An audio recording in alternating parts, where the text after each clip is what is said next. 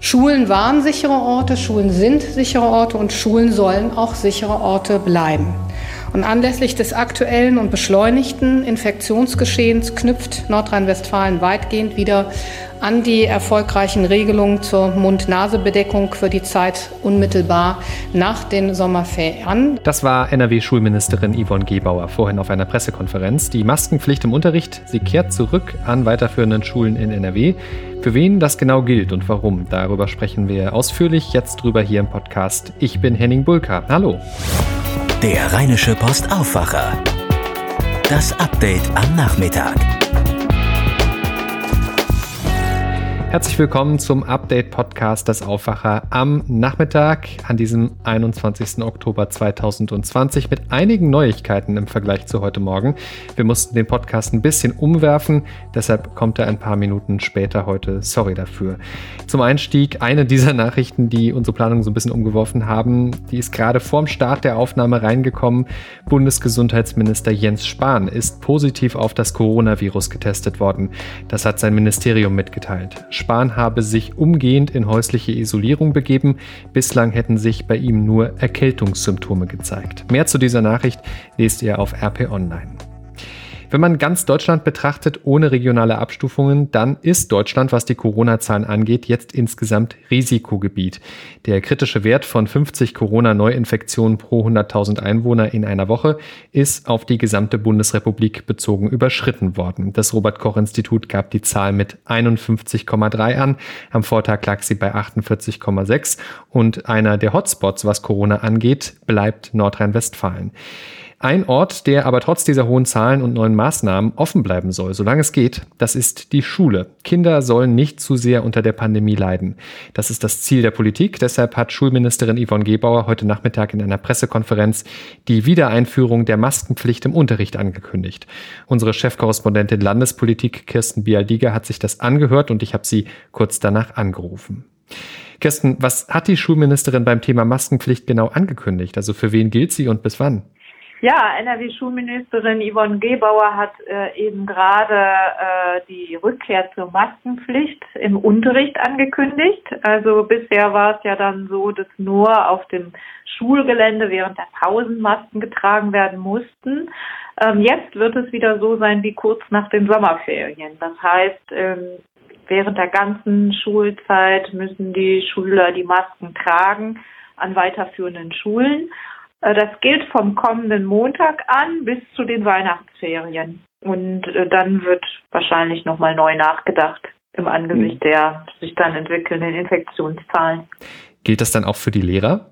Lehrer müssen keine, das war aber auch vorher so, ähm, also Lehrer müssen, wenn sie 1,5 Meter Abstand halten können, keine Masken tragen. Die sind davon sozusagen befreit. Äh, nur wenn, wenn der Abstand nicht einzuhalten ist, dann müssen sie die Maske auch tragen.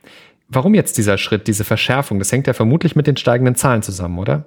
Ja, ganz genau. Also es hängt mit den steigenden Infektionszahlen maßgeblich zusammen und äh, es hängt auch damit zusammen, dass es dazu auch kaum eine Alternative gibt. Ähm, das Lüften wird ja jetzt sehr stark propagiert und ähm, hochgehängt. Also jede in jeder alle 20 Minuten soll man für äh, einige Minuten die Fenster öffnen. Dieses sogenannte Stoßlüften soll dann die Aerosolkonzentration in den Klassenzimmern verringern. Ähm, aber offenbar traut auch die Schulministerin dem nicht so ganz und möchte eben zur Sicherheit doch auch weiterhin auf die Maske setzen. Und auch in Lüftungsanlagen soll investiert werden. Ja, ähm, aber davon profitieren dann tatsächlich nur solche Schulen, in denen die Fenster sich nicht öffnen lassen oder äh, in denen Stoßlüften nicht möglich ist.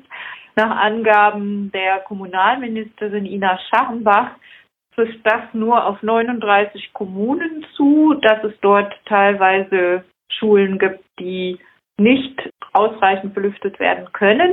Und für diese Schulen soll es ein Sonderprogramm geben von 50 Millionen Euro, das jetzt das Land auf den Weg gebracht hat. Und äh, die die Schulträger können Geld äh, abrufen, um in mobile Lüftungsgeräte zu investieren, äh, einer bestimmten Virenfilterklasse. Wie bewertest du denn jetzt die Schritte der Landesregierung? der Schritt ist, ist, ist richtig. Es ist ein, ein notwendiges Übel, diese, diese Maskenpflicht wieder einzuführen, hat sich aber ja nach den Sommerferien als sehr wirksam erwiesen. Und äh, es ist ja nach wie vor das ganz große Ziel und Leitbild, die Schulen so lange wie nur irgend möglich offen zu lassen, wo, wofür ja auch sehr, sehr viel spricht. Wenn das gewährleistet sein soll, dann angesichts fehlender Lüftungsgeräte flächendeckend gibt es kaum eine Alternative zu dieser Maskenpflicht. Ähm, was die Lüftungsgeräte betrifft, ist es ein wenig schade, dass das jetzt erst kommt, denn ähm, das Thema begleitet uns jetzt schon seit äh, mehr als einem Monat. Und äh, wenn jetzt die Kommunen anfangen, Anträge zu stellen und bis sie bewilligt sind, bis die Geräte geliefert sind, da vergehen wieder einige Wochen und ähm, dann sind wir schon wieder an einem ganz anderen Punkt angelangt wahrscheinlich. Vielen Dank für diese ganz aktuellen Einschätzungen. Kirsten Bialdiger. Gerne. Tschüss, Henning. An dieser Stelle möchte ich Danke sagen an alle, die diesen Podcast unterstützen und möglich machen mit einem RP Plus Abo. Herzlichen Dank dafür. Wollt ihr auch mit dabei sein? Da haben wir jetzt ein Sonderjahresangebot für euch auf rp-online.de slash abo-aufwacher. Damit bekommt ihr vollen Zugriff auf RP Online inklusive Plusartikel und ihr unterstützt diesen Podcast damit, der natürlich für sich weiter kostenlos bleibt. Damit zu weiteren wichtigen Meldungen vom Tag mit Stand 16.30 Uhr. Eine tödliche Messerattacke auf zwei Touristen Anfang Oktober in Dresden war möglicherweise islamistisch motiviert. Zwei Touristen aus NRW waren am 4. Oktober angegriffen worden in Dresden unvermittelt mit einem Messer. Einer von ihnen, ein 55-Jähriger aus Krefeld, starb später im Krankenhaus an seinen schweren Verletzungen. Der andere, ein 53-jähriger Kölner, überlebte schwer verletzt. Der Täter floh, gestern Abend konnte aber ein Verdächtiger festgenommen werden, ein 20-jähriger Syrer. Er muss sich nun wegen Mordes, versuchten Mordes und gefährlicher Körper Körperverletzungen verantworten. Frage an Jasmin Becker von der Deutschen Presseagentur. Was weiß man denn bisher schon über den mutmaßlichen Täter? Er soll polizeibekannt sein, saß auch schon im Gefängnis und ist tatsächlich erst vor wenigen Tagen entlassen worden. Seit 2015 ist der Mann aus Syrien hier in Deutschland. 2018 wurde er dann wegen mehrerer Straftaten verurteilt. Er hatte um Mitglieder für eine terroristische Vereinigung geworben und er hatte wohl auch eine schwere staatsgefährdende Gewalttat vorbereitet. Der Tatverdächtige selbst hat sich noch nicht geäußert, aber die Ermittler gehen davon aus, dass die Tat möglicherweise islamistisch motiviert war. Und gerade kurz vor der Aufzeichnung dieses Podcasts kam dann noch die Meldung rein, dass vor diesem Hintergrund des Islamismusverdachts jetzt der Generalbundesanwalt die Ermittlungen in diesem Fall übernommen hat. Über weitere Entwicklungen halten wir euch auf dem Laufenden bei RP Online. Mönchengladbach ist jetzt auch Risikogebiet. Heute Nachmittag hat die 7-Tage-Inzidenz, also die Zahl der Neuinfektionen binnen einer Woche auf 100.000 Einwohner, die kritische Marke von 50 überschritten. Der Wert liegt für Mönchengladbach jetzt bei 59. Zeitgleich meldete die Stadt 49 Neuinfektionen innerhalb eines Tages. Nach der Maskenpflicht in den Innenstädten in Gladbach und Reit gilt somit in der Stadt jetzt auch eine Sperrstunde in gastronomischen Betrieben von 23 bis 6 Uhr. In der Öffentlichkeit dürfen sich außerhalb von Familien und Personen zweier Hausstände nur noch Gruppen von höchstens fünf Personen treffen. Es gibt auch neue Regeln für Feiern und Veranstaltungen in Mönchengladbach. Weitere Details dazu findet ihr auf unserer Homepage.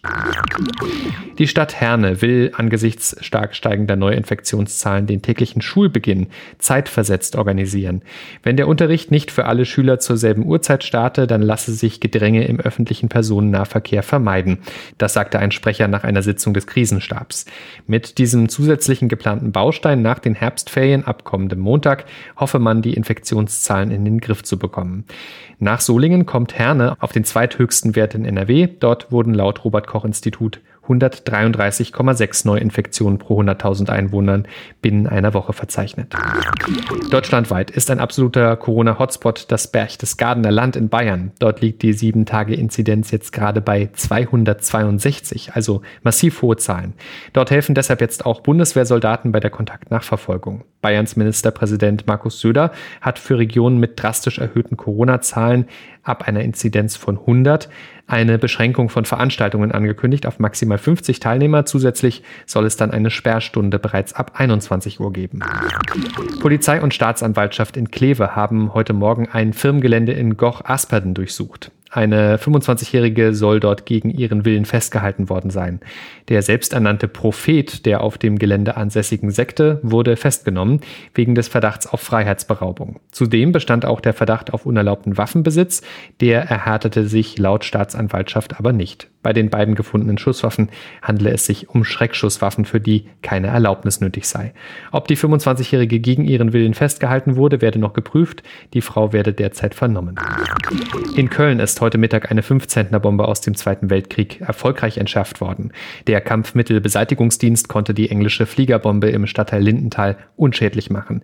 Die Entschärfung war besonders brisant, weil sich mehrere Krankenhäuser im Gefahrenbereich befanden. Der Blindgänger war gestern bei Bauarbeiten entdeckt worden worden. Einen positiv getesteten Patienten, der in dem Sperrbezirk gemeldet ist, konnte das Ordnungsamt bei der Evakuierung nicht antreffen. Gegen ihn wurde ein Ordnungswidrigkeitsverfahren eingeleitet wegen des Verstoßes gegen seine Quarantäneauflagen. Der Bonner Virologe Hendrik Streeck beginnt heute Nachmittag in Gangelt mit einer zweiten Corona-Studie. Dabei soll es laut Streeck vor allem um die Frage gehen, ob Menschen, die bereits infiziert waren, sich erneut mit dem Coronavirus anstecken können. Aufgerufen sind 900 Gangelter Einwohner. Sie hatten im April April schon an Streeks erster Heinsberg-Studie teilgenommen. Jetzt sollen sie in der Bürgerhalle in Gangelt-Langbruch erneut von den Forschern getestet werden. Genau dort in der Halle fand Mitte Februar die verhängnisvolle Kappensitzung statt, in deren Folge hatte sich Gangelt zum ersten großen Corona-Hotspot Deutschlands entwickelt. Einen ausführlichen Bericht zur Studie lest ihr auf RP Online. Bundespräsident Frank-Walter Steinmeier ist weiter Corona-negativ. Das hat auch der zweite Test ergeben. Das teilte eine Sprecherin des Bundespräsidialamts mit. Das zuständige Gesundheitsamt habe festgelegt, dass das Staatsoberhaupt noch bis zum 29. Oktober in Quarantäne bleiben müsse, hieß es weiter. Steinmeier hatte sich am Wochenende selbst in Quarantäne begeben, nachdem einer seiner Personenschützer positiv getestet worden war. Ein erster Test fiel bei Steinmeier negativ aus. Mehrere Abgeordnete und Mitarbeiter der AfD-Fraktion im Bundestag wollen ab der kommenden Woche im Parlament keinen Mund-Nasenschutz mehr tragen. Sie haben deshalb Bundestagspräsident Wolfgang Schäuble über einen Anwalt eine Abmahnung geschickt, mit der Aufforderung, eine Unterlassungserklärung abzugeben. Schäuble soll sich damit verpflichten, die Allgemeinverfügung zur Maskenpflicht wieder aufzuheben. Dem CDU-Politiker wird dafür ein Ultimatum bis Freitag 8 Uhr gesetzt. Im Schreiben des Anwalts, über das die deutsche Presseagentur berichtet, heißt es, Schäuble habe zwar im Bundestag das Hausrecht, dieses erstrecke sich aber nicht auf die Frage, in welcher Bekleidung die Abgeordneten ihr Mandat ausübten. Alleine der Gesetzgeber wäre ermächtigt gewesen, eine Maskenpflicht in den Räumen des Parlaments verbindlich anzuordnen. Die Bundestagsverwaltung hat den Eingang des Schreibens bestätigt. Dieses werde jetzt vom Justiziariat geprüft, sagte ein Sprecher. Die von Schäuble angeordnete Maskenpflicht gilt seit dem 6. Oktober. Die AfD-Fraktion hat bereits beschlossen, dagegen vor Gericht vorzugehen. Und das war das Update vom Rheinische Post Aufwacher am Mittwoch, den 21. Oktober 2020. Alle News zum Wachwerden gibt es dann morgen früh für euch wie gewohnt hier im Podcast-Feed des Aufwacher. Wollt ihr uns etwas sagen? Dann schreibt gerne eine E-Mail an aufwacher.rp-online.de. Auf Twitter bin ich, San Pietro. Mein Name ist Henning Bulka. Habt jetzt einen schönen Feierabend. Bis bald. Ciao, ciao. Mehr bei uns im Netz rp-online.de